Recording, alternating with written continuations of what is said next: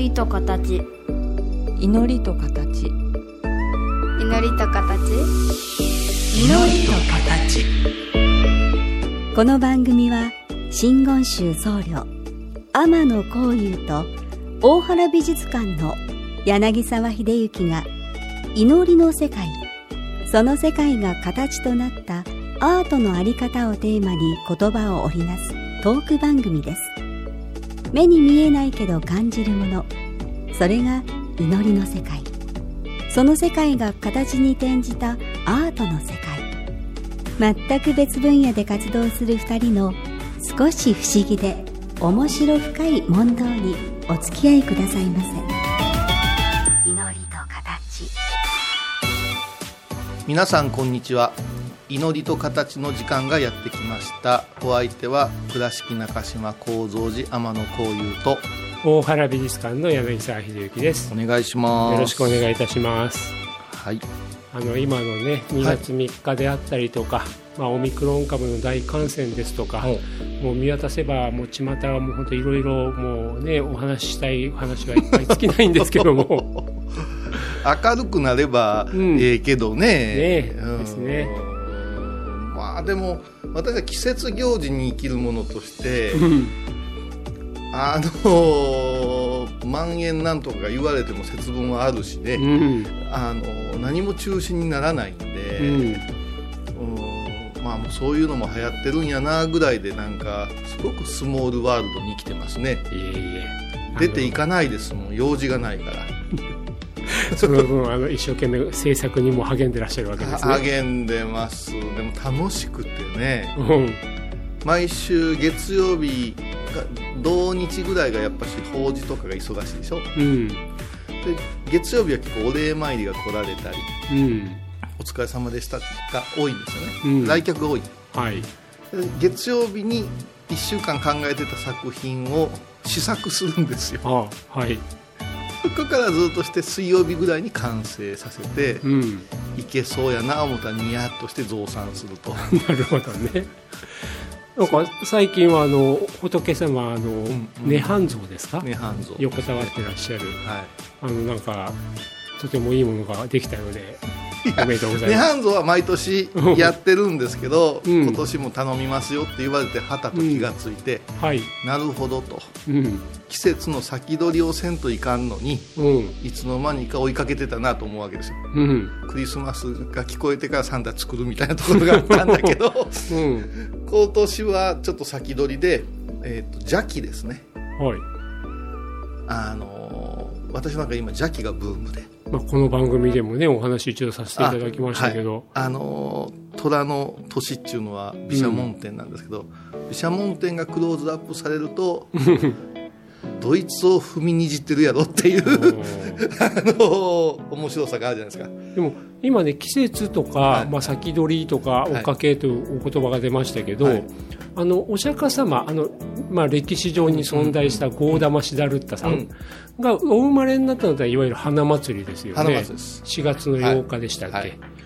涅槃のっていうのはいつっていうのはなんか決まってるんですか？涅槃は、えー、と分かりやすく覚えやすく俗っぽく言えば、うん。バレンタインデーです。あそうなんですか、はい。10えー、と2月の14日の未明から15日にかけてうん「常楽しい」と書いて「上楽会上楽へ」というのがあってう。んこれがお釈迦様の遺徳を忍ぶ法要でうん。ほぼ24時間拝み続けるっていう、あのでも人間って、うんうん、生きてる間はお誕生日をお祝いしますようんね、うん。でそれがすごい、まあ、とても重要な日ですよね、うんうんで亡くなると今度は、まあ、3回忌だ7回忌だ13回忌だっていうように、うん。亡くなったところでその人をまた忍びますよね、で、まあ、歴史上にいらっしゃったお釈迦様って4月の頭の花祭りは僕すっごいよく分かってたけどお今おはい尋ねおするまで、釈迦様シリーズで言うと、うん、まあいろいろ細かく言えば記念日多いんですけど、はいはい。ざっと言えば12、えー、と4月の8日にお生まれになって、うん。12月の8日かな。うん。これが浄土へ行って、うん。成人式の聖に道と書くんですけど、えーと悟りを開かれた日。ほそして2月の14日から15日にかけてうん。上洛言うて、うん。まあ、涅槃に入られた日。はい。という3つがポイントになって、うん。まあ、法話をする人間はそこを中心に話をして、でまあそれは上洛へというのは涅槃図ですか。らお釈迦様が横たわったうん。絵図に向かって拝むのでうん。この辺ではお涅槃さんとかそういう言い方をしますあのまあ、私のように美術をね、うん。お勉強してきた絵とかをお勉強してきたものからすると お勉強ね。お勉強ね。あの天上殿下唯我独尊ってポーズ取ってるお釈迦様の姿って浮かぶんですよね、うんうん。あと涅槃に入られた横たわってるお姿も浮かぶんですよね、うんうん悟りを開いたシーンって、まあ、座禅組んでるようなああいう形のやつうんそうですね。まあ、ピカーみたいな。うん書店法輪ですよね、だけどもそこはねうん。やっぱしねうん。あの法が生き始めたってことになるのでうん。絵図を拝むというよりは、うん。仏法に触れるみたいなところがあるんですよ、だからビジュアル的なインパクトはぐーっと弱なりましうて、ん。挙句にあの日ってあれでしょ真珠湾攻撃とうん。それからジョン・レノンの亡くなった日なんでうん書き消される。本当ねお釈迦様のね、あの設定してる日ってねうん。なんかどうしたんやっていう感じですよね。4月の8日はみんな大体入学式で忙しいでしょ、うんでね。お亡くなりになられた日もどっちかというとバレンタインでわーわー言うじゃないですか。まあ、今はね、だからあまりこだわりいうのはないんですけども、うん。絵図になりにくいのは浄土絵というお悟りの日はなりにくいですよね。まあ、。そうですよね、うんまああのねえーとまあ、本当に古い時代ずっと以前からもそういうさまざまな絵とか、うん。まあ、彫刻として表されてきた。でもやっぱり一人の人として生きた、うんまあ、人生の中で生まれた時と、まあ、亡くなられた日、うんでそれから、まあ、お釈迦様だったら悟りを開かれた日、まあ、そのどこで示すかによって本当に生まれた日はちっちゃな、ね、お子様のポーズになってますし、はい涅槃の時は、ね、大柄ですけども。うんまあ、なんか一人の、まあ、人として生きた人生の中でどのシーンがそうやって絵に残されていって我々の記憶にこうやって伝わってくるのかなって思うと面白いですよね。でね涅槃図っていうのが一般的で、はい。涅槃像というとまた特殊な感じがするんですよね。あああれですよね、五重塔とかの下の一角にあったりするぐらいですよね。うん、だからうん。流れとしては鎌倉以降に、ううんん、五百羅漢とかさうんうん。そういう流れで、うん。あのディオラマ的にはい。こう配置したけど拝む対象としてん。涅槃像っていうのはもうとにかくでけえ。うん大きな金色に輝くっていう、はい。そして足の裏に宇宙があるなんて言ってほうほうほう横たわってる足の裏をさうん。こう触らせてもらって、うん。ナム釈迦牟尼仏と拝むんですけどこれはアート的に言うと絵図が圧倒的に多いです、あですよね。でなぜかという話ですよ。うん。なぜ絵図が多いか分かります、いや今僕ね、また話脱線しちゃって申し訳ないですけど、そういえば涅槃仏って、うん。日本はまあ木造建築の中にうん。仏様の姿が収まってっうんちゃうけど、うん。巨大な魔骸仏、うん。うん屋外だったらアジアのところにあったような確か見たことあるなだから今でいう上座部仏教ですね。タイとかスリランカははい。涅槃像を拝む場合多いですよね、あそうですよね、もうびっくりするくらい。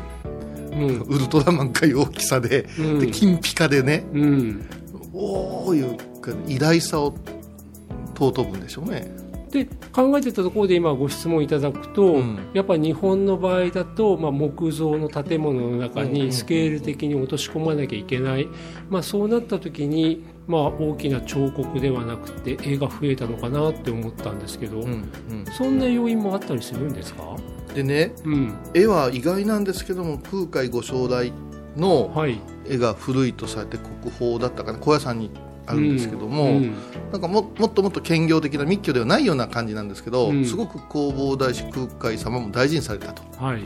でなぜかなって思うと,、うん。えー、と涅槃図絵解きっていうのが伝わってるんですよ。はい。涅槃図絵解きというのはお釈迦様を取り囲むうん。悲しむ者たちのエピソードを盛り込むとうん。延々喋れるんですよ。なるほどね。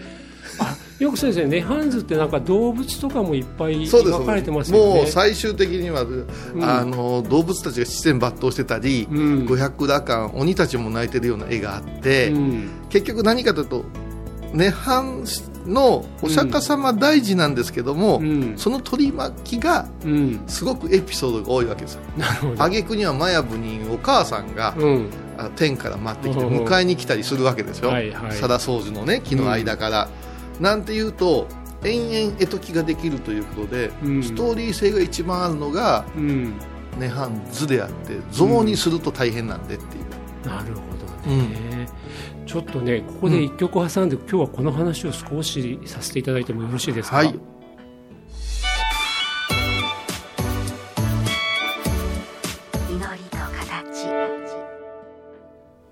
あのーいきなりまた私の最近の話で恐縮なんですけども、はい。まあ、結構教育の現場にも出るんですよね。大学で非常勤講師させていただいたりとか、はい。まあ、大学生たちのいろんな資格取得のための先生するとかうんね、で大原美術館って、うん。えーとまあ、かなり頑張って壁に絵を飾っておくだけじゃなくて、うん。その相手の方が絵と向き合う時間を少しでも豊かにできるようにっていろんなプログラムをやってるじゃないですか、うんうん。最近そういうのにすごく関心のある学生って多いんですよね、うん。でこの前そういった学生たちとオンラインでお話ししている時に、うん。柳沢さんがそういうプログラムを考えたり、はい。うんあるいは作っあの実際にね、うん。あの行う時に、一番気をつけることは何ですかって聞かれたんですね。ほでうーんそうだな届いてなんぼやってことかなって僕パッて言っちゃったんですよ。うはい。あのいかに正しいとか、うん。いかによく作れてるとか、うん。そんなプログラムをなんか言えば定番メニューで作ってやっても、はい。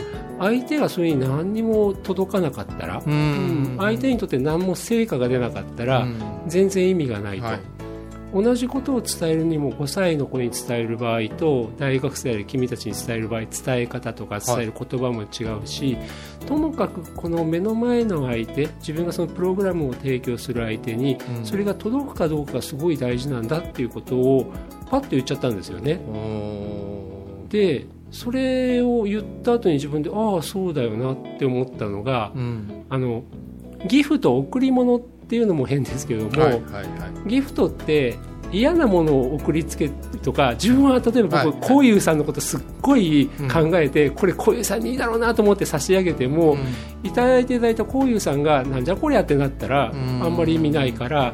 あのやっぱり自分本位ではなくて他人本位に考えて、でその相手がどう受け止めて成果を残せるかってそっちから見ていかないとダメだよなっていうことにつながるんだろうなって思ってたんですよね。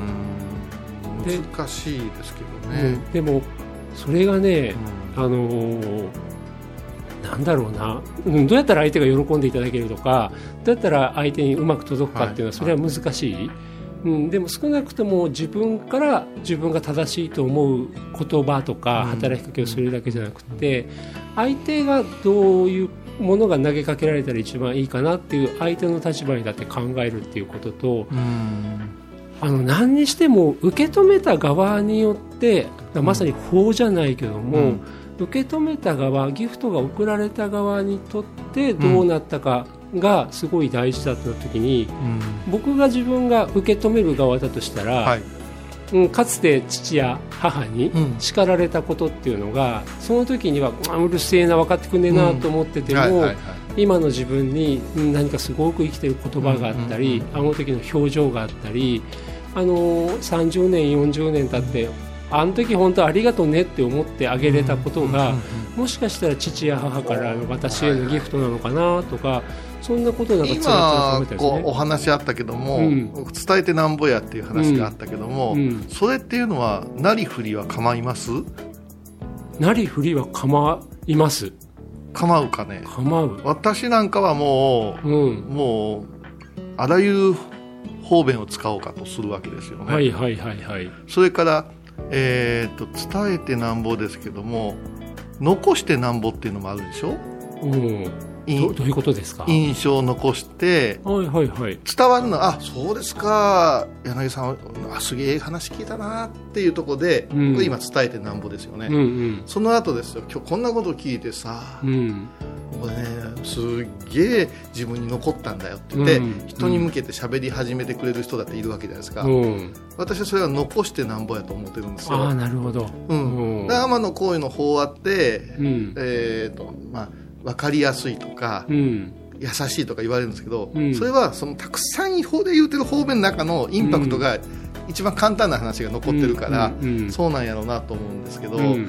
その伝えてなんぼっていう言い方で価値っていう意味なんだろうけど、うん。その中でどんだけのものをね今度残すかっていうことまで考えてるのかなと思って。あのそうかそこはね、うん。あのーなんだろうなさっきなりふり構うか構わないかっていうと、うん。おそらく小遊さんのおっしゃるイメージだと僕もなりふり構ってないと思います。あう。んあらゆる手を尽くして、でもね、うん、残るか残らないかっていうのは差し上げた相手次第だからそれは僕はもうコントロールできないなって思ってるんですよね。